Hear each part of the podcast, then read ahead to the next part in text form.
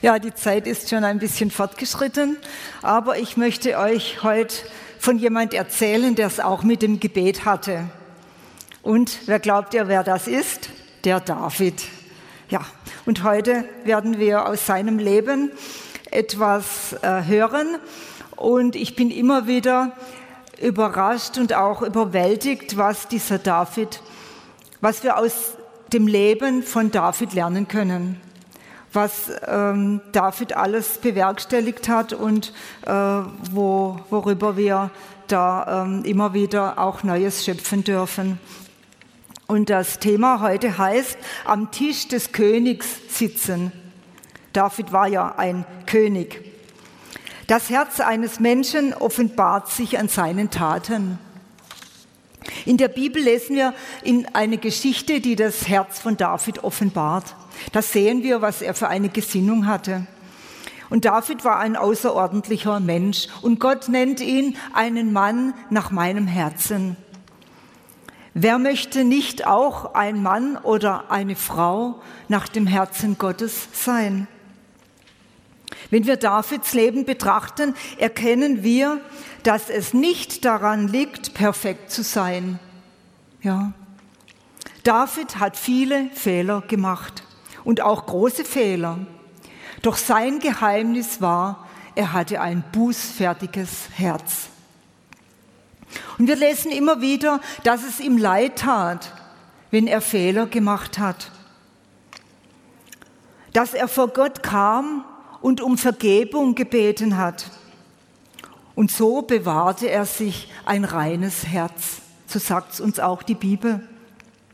Und daraus sehen wir, dass Gott keine Übermenschen oder perfekte Menschen braucht oder sucht, um zu sagen, ein Mann oder eine Frau nach dem Herzen Gottes.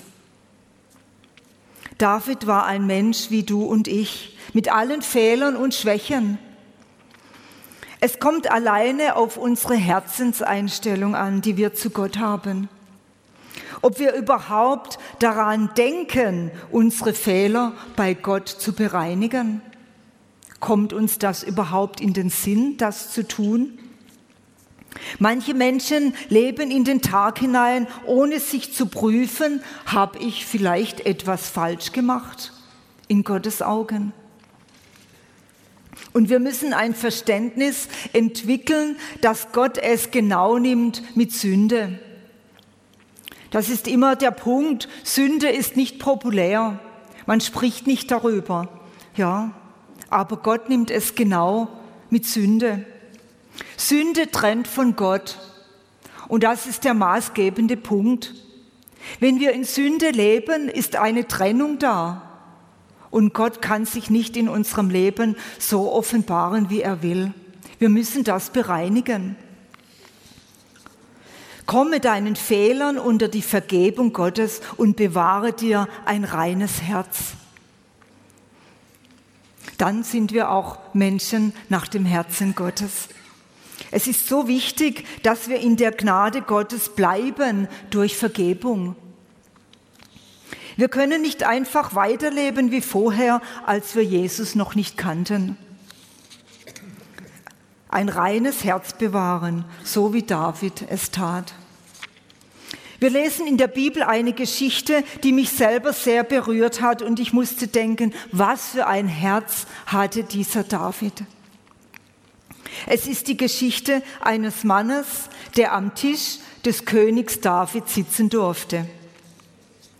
Dieser Mann hatte viel Leid erlebt und lebte versteckt, ohne dass ihn jemand wahrnahm. Er war gar nicht existent. Er war einfach vergessen. Und wir lesen von ihm, als er noch ein kleiner Junge war. Er war fünf Jahre alt und war von einem Sturz an beiden Beinen gelähmt. Eine furchtbare Geschichte für einen Jungen, der in der damaligen Zeit lebte. Sein ganzes Leben war ruiniert von diesem Sturz. Ein Unfall. Und damals gab es keine Hilfe, keine Krankenversicherung, keine Hilfsmittel, keinen Rollstuhl. Lahme Menschen waren dazu bestimmt, betteln zu gehen. Was ist das für eine Aussicht und eine Zukunft? Der Name des kleinen Jungen war Mephibosheth und er war der Sohn Jonathans, des Sohnes Sauls, also der Enkel von Saul. Wir lesen das im 2. Samuel Kapitel 4, Vers 4. Und Jonathan, der Sohn Sauls, hatte einen an beiden Füßen gelähmten Sohn. Er war fünf Jahre alt, als die Nachricht von Saul und Jonathan aus Jezreel kam. Da hatte ihn seine Amme aufgenommen und war geflohen. Und es geschah, als sie hastig floh, dass er hinfiel und gelähmt wurde. Und sein Name war Mephibosheth. Man kann sich diese Panik vielleicht vorstellen. Da kam die Nachricht herein, Saul und Jonathan sind tot. Und jeder dachte, nichts wie weg hier. Und in diesem Aufruhr fiel dieser kleine Junge so unglücklich, dass er von diesem Moment an gelähmt war. Und wir würden heute sagen, sein Kindermädchen hat ihn fallen lassen auf der Flucht. Und das war in dieser Zeit eine furchtbare Sache, denn er konnte sich bestenfalls mit Krücken fortbewegen. Und die Bibel schweigt lange über sein Leben. Er war von Menschen vergessen. Keiner dachte mehr an ihn. Er wurde überhaupt nicht wahrgenommen. Doch Gott hatte ihn nicht vergessen. Und auch du bist nicht vergessen, wenn du in einer Ausweg, ausweglosen, auch du bist nicht vergessen, wenn du in einer ausweglosen Situation steckst, wie dieser kleine Junge. Vielleicht hast du auch schon gedacht, jetzt ist alles zu Ende. Niemand kann mir noch helfen. Vielleicht bist du verzweifelt, wie es dieser Junge bestimmt auch war als er merkte, dass er nicht mehr gehen konnte. Bist auch du, bist auch du an so einem Punkt, wo es nicht mehr weitergeht? Ich möchte dir sagen, Gott hat dich nicht vergessen und er sieht dich. Er sieht dich da, wo du bist, in deinen Nöten und Schwierigkeiten. Egal, wo du versteckt bist, wenn du auch denkst, keiner sieht mich und keiner nimmt mich wahr. Vielleicht wirst auch du ja nicht wahrgenommen, lebst zurückgezogen, hast keine Freunde, bist allein und verzweifelt. Denke daran, Gott hat dich nicht vergessen. Jesaja 49, 15 und 16. Da heißt es, vergisst etwa eine Frau ihren Säugling, dass sie sich nicht erbarmt über den Sohn ihres Leibes?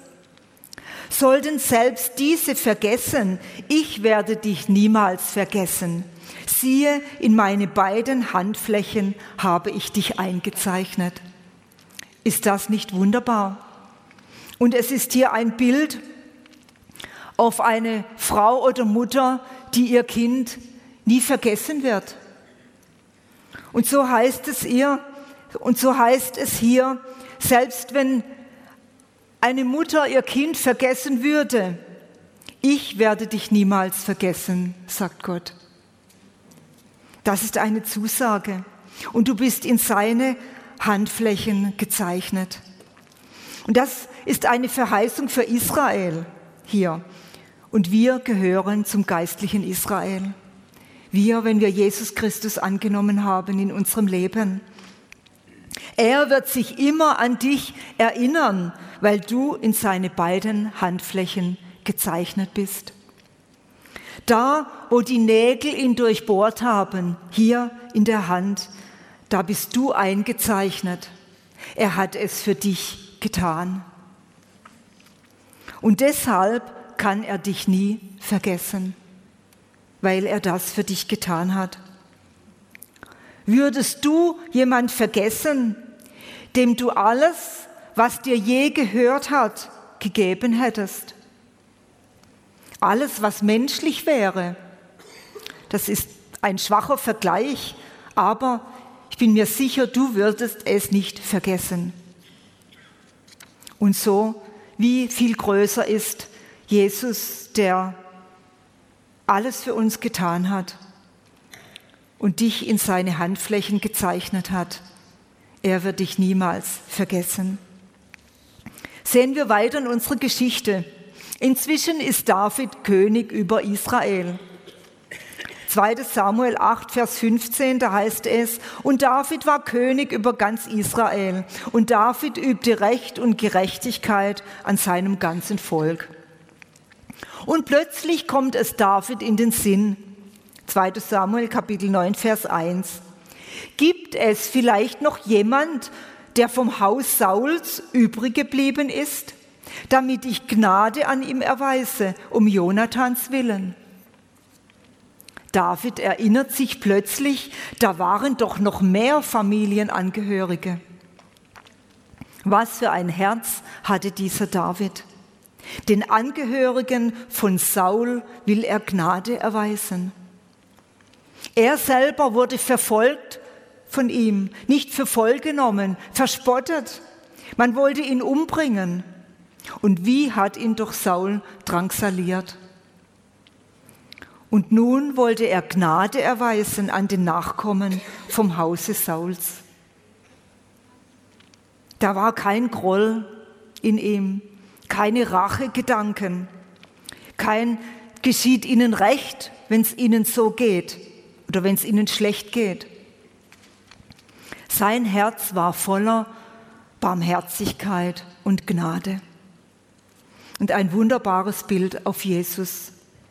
Jesus als König übt Recht und Gerechtigkeit an seinem ganzen Volk. Und auch er hat nicht gesagt, geschieht ihnen Recht, wenn es ihnen schlecht geht. Warum haben sie mich abgelehnt oder verfolgt oder wollte nichts von mir wissen? Nein, jeden Menschen nimmt er an, wenn wir nur zu ihm kommen. Jesus hat Barmherzigkeit und Gnade für jeden von uns, wenn wir sie nur haben wollen. So wie es hier auch bei David war. Lange Zeit ist vergangen und Mephibosheth ist inzwischen erwachsen. Er fristet sein Leben weit ab bei Menschen, die ihm helfen. Vers 2 bis 7. Es war aber ein Knecht vom Haus Sauls. Sein Name war Ziba. Den rief man zu David. Und der König sagte zu ihm, bist du Ziba? Er sagte, ja, dein Knecht. Und der König sagte, ist niemand mehr da vom Haus Sauls, damit ich Gottes Gnade an ihm erweise? Da sagte Ziba zum König, es ist noch ein Sohn Jonathans da, der an beiden Füßen gelähmt ist. Und der König sagte zu ihm, wo ist er? Ziba sagte zum König, siehe, er ist im Haus Machias, des Sohnes Amiels, in Lodabar. Da sandte der König David hin und ließ ihn aus dem Haus Machias, des Sohnes Amiels, aus Lodabar holen. Da kam Mephibosheth, der Sohn Jonathans, des Sohnes Sauls, zu David und fiel auf sein Angesicht und warf sich nieder. Und David sagte, Mephibosheth. Er sagte, siehe dein Knecht. Und David sagte zu ihm, fürchte dich nicht, denn ich will nur Gnade an dir erweisen, um deines Vaters Jonathan willen. Und ich will dir alle Felder deines Vaters Saul zurückgeben. Du aber sollst ständig an meinem Tisch das Brot essen. Wie wunderbar. Jetzt gab es eine Wende in Mephibosheths Leben. Der König hatte ihn gesehen. Und wenn der König dich sieht, gibt es auch in deinem Leben eine Wende. Und hier sehen wir eine wunderbare Parallele. König David rief ihn mit Namen und er antwortete und David sagte, fürchte dich nicht, denn ich will nur Gnade an dir erweisen. Und Jesus ruft auch dich beim Namen. Er kennt deinen Namen. Und wenn du geantwortet hast und dein Leben ihm gegeben hast, hat er ihn in das Buch des Lebens geschrieben. Und du bist von nun an berechtigt, am Tisch des Königs zu sitzen. Und wenn man beständig am Tisch sitzt, dann ist man zu Hause. Man gehört zur Familie. Am Tisch zu Hause versammelt man sich, um Dinge zu besprechen, um wichtige Entscheidungen zu fällen. Da hört man, was der Vater sagt. Da bekommt man die Gedanken und Entscheidungen mit, die dort gefällt werden. Wenn du in der Gemeinschaft des Vaters, Jesus und des Heiligen Geistes bist, hörst du, was sie dir zu sagen haben. Jesus selbst sagt, dass er seinen Kindern das mitteilt, was er vom Vater hört. Wenn du beständig in der Gemeinschaft bist, kannst du auch den Willen des Vaters, kennst du auch den Willen des Vaters und wie er es meint. Jesus sagt auch zu dir, fürchte dich nicht. Wenn wir zu unserem König Jesus Christus kommen, verändert sich unser Leben total und radikal. Gnade heißt die Wendung. Wir erfahren Gnade und alle Furcht ist weg. Alle Furcht weicht. Gnade, weil Jesus am Kreuz für uns gestorben ist und siegreich auferstanden. Deshalb fließt Gnade in unser Leben. Begnadigt zu sein kann nur einer verstehen, der Schuld auf sich geladen hat. Vergebung zu erlangen aus lauter Liebe. Aufgenommen in die Familie. Nicht mehr draußen zu sein, weit weg wie Mephibosheth, sondern aufgenommen in die Familie am Tisch des Königs. Er brauchte sich nicht mehr zu verstecken da war plötzlich Geborgenheit. Nicht mehr Außenseiter, nicht mehr ausgestoßen. Nein, David sagte zu ihm, fürchte dich nicht. Und Gott sagt auch zu seinem Volk, ja, zu jedem Einzelnen, fürchte dich nicht, ich bin bei dir. Ich halte dich durch meine Gerechtigkeit. Wenn wir ganz nahe beim König sind, brauchen wir uns nicht mehr zu fürchten. Was oder wer kann uns etwas anhaben, wenn der allmächtige Gott mit uns ist? Und da lesen wir auch in Römer 8, Vers 31, wenn Gott für uns ist, wer gegen uns? Wenn wir in unserer Geschichte weiterlesen, lässt uns Mephibosheth in sein Herz schauen. Es ist ein gebrochenes Herz voller Angst. 2 Samuel 9, Vers 8. Da warf er sich nieder und sagte, was ist dein Knecht, dass du dich einem toten Hund zugewandt hast, wie ich einer bin? Und man kann hier den Schmerz herauslesen, die Hoffnungslosigkeit, die sein Leben im Griff hatten. Er beschreibt sich als toten Hund und er hatte sich selber aufgegeben. Fallen gelassen von seiner Arme, gelähmt, ohnmächtig seiner Situation gegenüber, verletzt und verlassen, nutzlos. Kennen wir das nicht heute auch? Fallen gelassen von unseren Freunden, am Arbeitsplatz, in der Familie, von Nahestehenden um uns herum, verletzt und einsam. Vielleicht hast du deine Situation auch schon aufgegeben. Doch noch viel freundlicher, wie David sich Mephibosheth zuwendet, wendet Jesus sich dir zu. Denke nicht, dass er dich fallen gelassen hat. Im Gegenteil, er fängt dich auf.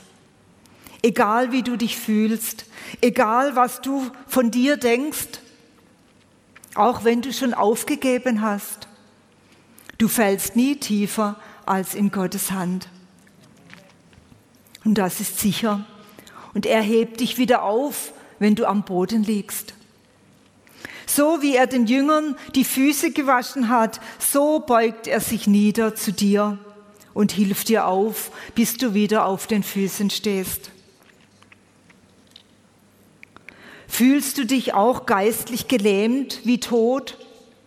Du siehst kein Vorwärtskommen, trittst nur auf der Stelle. Nichts ändert sich. Enttäuschung und Ohnmacht. Du fühlst dich nutzlos.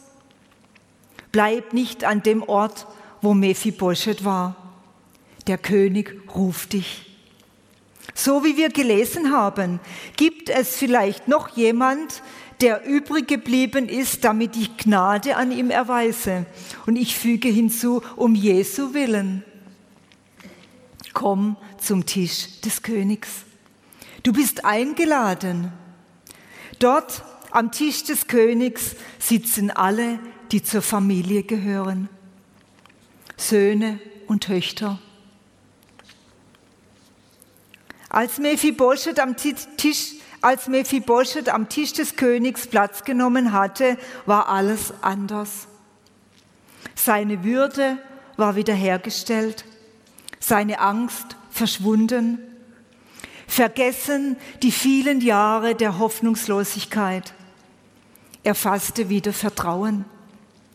Und David sagt im Vers 10, Mephibosheth selbst aber, der Sohn deines Herrn, soll ständig das Brot an meinem Tisch essen.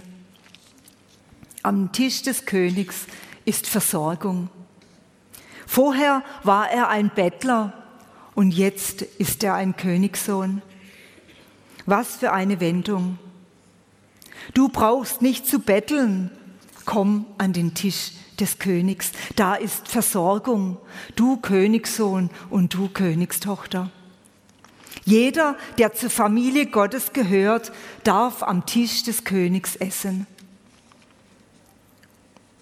Mephibosheth bekam alles zurück, was einstmals Saul gehört hatte oder gehört hat.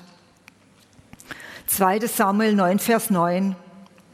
Und der König rief Ziba, den Diener Sauls, und sagte zu ihm, alles, was Saul und seinem ganzen Haus gehört hat, habe ich dem Sohn deines Herrn gegeben. Das war plötzlich ständige Versorgung. Die Zukunft war plötzlich gesichert. Da er ja gelähmt war und nichts machen konnte, hatte auch da der König einen Plan. Vers 10 und du sollst für ihn das Land bearbeiten, du und deine Söhne und deine Knechte, und die Ernte einbringen, damit der Sohn deines Herrn Brot zu essen hat. Mephibosheth selbst aber, der Sohn deines Herrn, soll ständig das Brot an meinem Tisch essen. Und Ziba hatte 15 Söhne und 20 Knechte. Und diese arbeiten nun für ihn und seine ganze Familie. Das sind 35 Menschen. So hat Gott für ihn, so hat dieser König für ihn gesorgt und so sorgt auch Gott für dich. Gott benutzt Menschen und Situationen, um zu helfen. Er hat Möglichkeiten, die du gar nicht weißt und gar nicht kennst und gar nicht denkst. Vielleicht benutzt er deinen Nachbar, um dir etwas zu sagen oder einen Arzt, dass alles gut wird? Oder bekommst du plötzlich finanzielle Mittel, wo du gar nicht gedacht hast? Gott hat Möglichkeiten, viel mehr, als wir uns denken können. Und lesen wir noch den letzten Vers in unserer Geschichte, Vers 13. So wohnte Mephibosheth in Jerusalem denn er aß beständig am Tisch des Königs, er war aber gelähmt an beiden Füßen. Wir denken oft, wir seien unvollkommen und deshalb nicht würdig, am Tisch des Königs zu sitzen. Mephibosheth war auch unvollkommen. Er hatte ein körperliches Leiden. Vielleicht hast auch du ein körperliches Leiden oder bist verletzt in deiner Seele oder hast Angst und Sorgen. Du musst nicht perfekt sein. Niemand ist perfekt. Du denkst vielleicht jetzt, aber ich müsste doch so oder so sein. Das Einzige, was zählt, ist unsere Haltung und unser Herz. Wende dein Herz dem König zu. Wenn du am Tisch des Königs bist, hilft er dir, so zu werden, wie er ist. Stück für Stück. Veränderung und auch Stück für Stück Erkenntnis. Komm zum Tisch des Königs. Du bist gerufen. Er hat dich bei deinem Namen gerufen. Egal wie du dich fühlst, egal wie krank du bist und egal wie groß deine Nöte und Sorgen sind. Am Tisch des Königs ist alles anders. Da ist Versorgung, da ist Befreiung, Heilung und Wiederherstellung. Es gibt nichts, für was der König die Macht nicht hätte. Er hat den Feind besiegt am Kreuz von Golgatha und deshalb ist alles möglich und Gnade für uns alle. Es ist noch Platz am Tisch des Königs. Wenn du noch nicht Platz genommen hast, ist dein Platz noch frei. Vielleicht stehst du in der Ferne und schaust zu und denkst, wenn ich doch nur wüsste, ob ich da hingehen kann. Komm, der König ruft dich. Oder vielleicht willst du ganz neu deinen Platz einnehmen am Tisch des Königs. Vielleicht hast du ihn vernachlässigt oder du bist weggegangen aus irgendeinem Grund hast gedacht, du bist nicht würdig, du bist es nicht wert. David hatte ein großes Herz, aber Jesu Herz ist noch viel größer. Du bedeutest ihm viel mehr, als du einem Menschen bedeuten kannst. Dein Platz ist frei und der König wartet auf dich. Auch du sollst ständig, immer das Brot am Tisch des Vaters essen. Welch ein Vorrecht.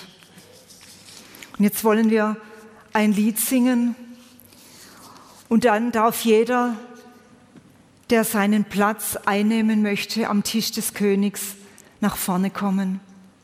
Oder wenn du noch gar nicht am Tisch des Königs warst oder wenn du deinen Platz ganz neu einnehmen willst, Vielleicht bist du wirklich davongelaufen oder vielleicht hast du dich geschämt aus irgendeinem Grund und hast gedacht, ich bin das doch gar nicht wert. Dann komm jetzt und nimm deinen Platz ganz neu ein am Tisch des Königs. Da, wo deine Versorgung ist, da, wo das ist, was du brauchst, da, wo Familie ist, da, wo du den Vater hörst. Nimm diesen Platz ein und komm, er ruft dich bei deinem Namen. Ja, das ist wunderbar, dass wir die Stimme hören, die uns ruft. Und Jesus, ich danke dir, dass du uns gerufen hast beim Namen. Und ich danke dir, dass wir jetzt einfach zu dir kommen dürfen, weil du so ein wunderbarer Gott bist, weil du Gnade und Barmherzigkeit für uns hast. Aber wir wollen dich zuerst um Vergebung bitten, dass wir unseren Platz nicht eingenommen haben, dass wir vielleicht weggegangen sind oder davongelaufen sind oder unseren Platz noch gar nicht eingenommen haben. Jesus, wir danken dir, dass du Vergebung für uns hast und dass du uns trotzdem rufst immer wieder und dass deine Gnade in unserem Leben sichtbar wird. Jesus, und ich danke dir jetzt für jeden Einzelnen, der hier gekommen ist, der an deinem Tisch Platz nehmen möchte, der deine Versorgung braucht. Und ich danke dir, dass du alles für uns hast, was wir brauchen. Ob es Heilung ist, ob es Befreiung ist, ob es finanzielle Versorgung ist. Es ist ganz egal. Du hast Versorgung für uns an deinem Tisch, in jeder Beziehung. Und dafür danken wir dir von ganzem Herzen. Und ich danke dir, dass so viele in deiner Familie sind. In der Familie Gottes wo wir an deinem Tisch sitzen und deine Stimme hören, wo wir hören, was du uns zu sagen hast und wo wir hören, was der Heilige Geist in unser Herz spricht. Und wir danken dir einfach, dass diese Stimme lauter wird in unserem Leben. Dass diese Stimme, dass wir diese Stimme hören. Und ich danke dir, Jesus, dass du jetzt jeden Einzelnen kennst, der hier vorne steht, der deine Stimme auch hören will, der deinen Ratschluss vernehmen will, der dir folgen will. Und ich danke dir einfach, dass du jeden an der Hand nimmst, dass du jeden begleitest und dass du jeden auch siehst, der am Boden liegt, dass du dich niederbeugst und jeden Einzelnen wieder aufrichtest. Jeder Einzelnen, der verlassen ist, der sich einsam fühlt, der verletzt ist. Und ich sehe so das Bild vor mir, wie Jesus bei dir kniet und dich wieder aufstellt, aufhebt. Und er sagt, du bist jetzt an meinem Tisch, mein Königssohn, meine Königstochter und ich sorge für dich. Ich habe dich nicht vergessen und ich lasse dich nicht allein, sondern ich gehe mit dir jede Stunde und jeden Tag. Und sei dir sicher, du bist in meine Handflächen eingezeichnet und ich werde dich niemals vergessen. Danke, Jesus, für dieses Versprechen, für dieses Versprechen, dass wir nicht alleine sind und dass du mit uns gehst. Oh, wir wollen dir einfach danken. Einfach danken für das, was du tust in unserem Leben. Und für diese Hoffnung, die du uns immer wieder schenkst. Für diese Gnade, die immer wieder offenbar wird in unserem Leben. Danke, Jesus. Wir preisen dich dafür von ganzem Herzen. Amen, Amen, Amen. Und es sind immer noch Menschen, die stehen hinter dem Stuhl am Tisch und halten sich an der Lehne fest und trauen sich nicht hinzusetzen. Und es ist noch nicht in ihr Herz eingedrungen, dass sie wertvoll sind und wertgeachtet in Gottes Augen. Und dass sie wirklich kommen dürfen und an diesem Tisch Platz nehmen, dass es wirklich für sie ist. Und ich möchte dir einfach sagen, nimm Platz am Tisch des Königs. Es ist für dich. Du bist so wertvoll in seinen Augen, dass er einen extra separaten Platz für dich hat an seinem Tisch. Und komm einfach und greif zu. Greif zu in dieser Gnade und dieser Barmherzigkeit und dieser Fülle, die er für uns hat. Danke, Jesus. Amen.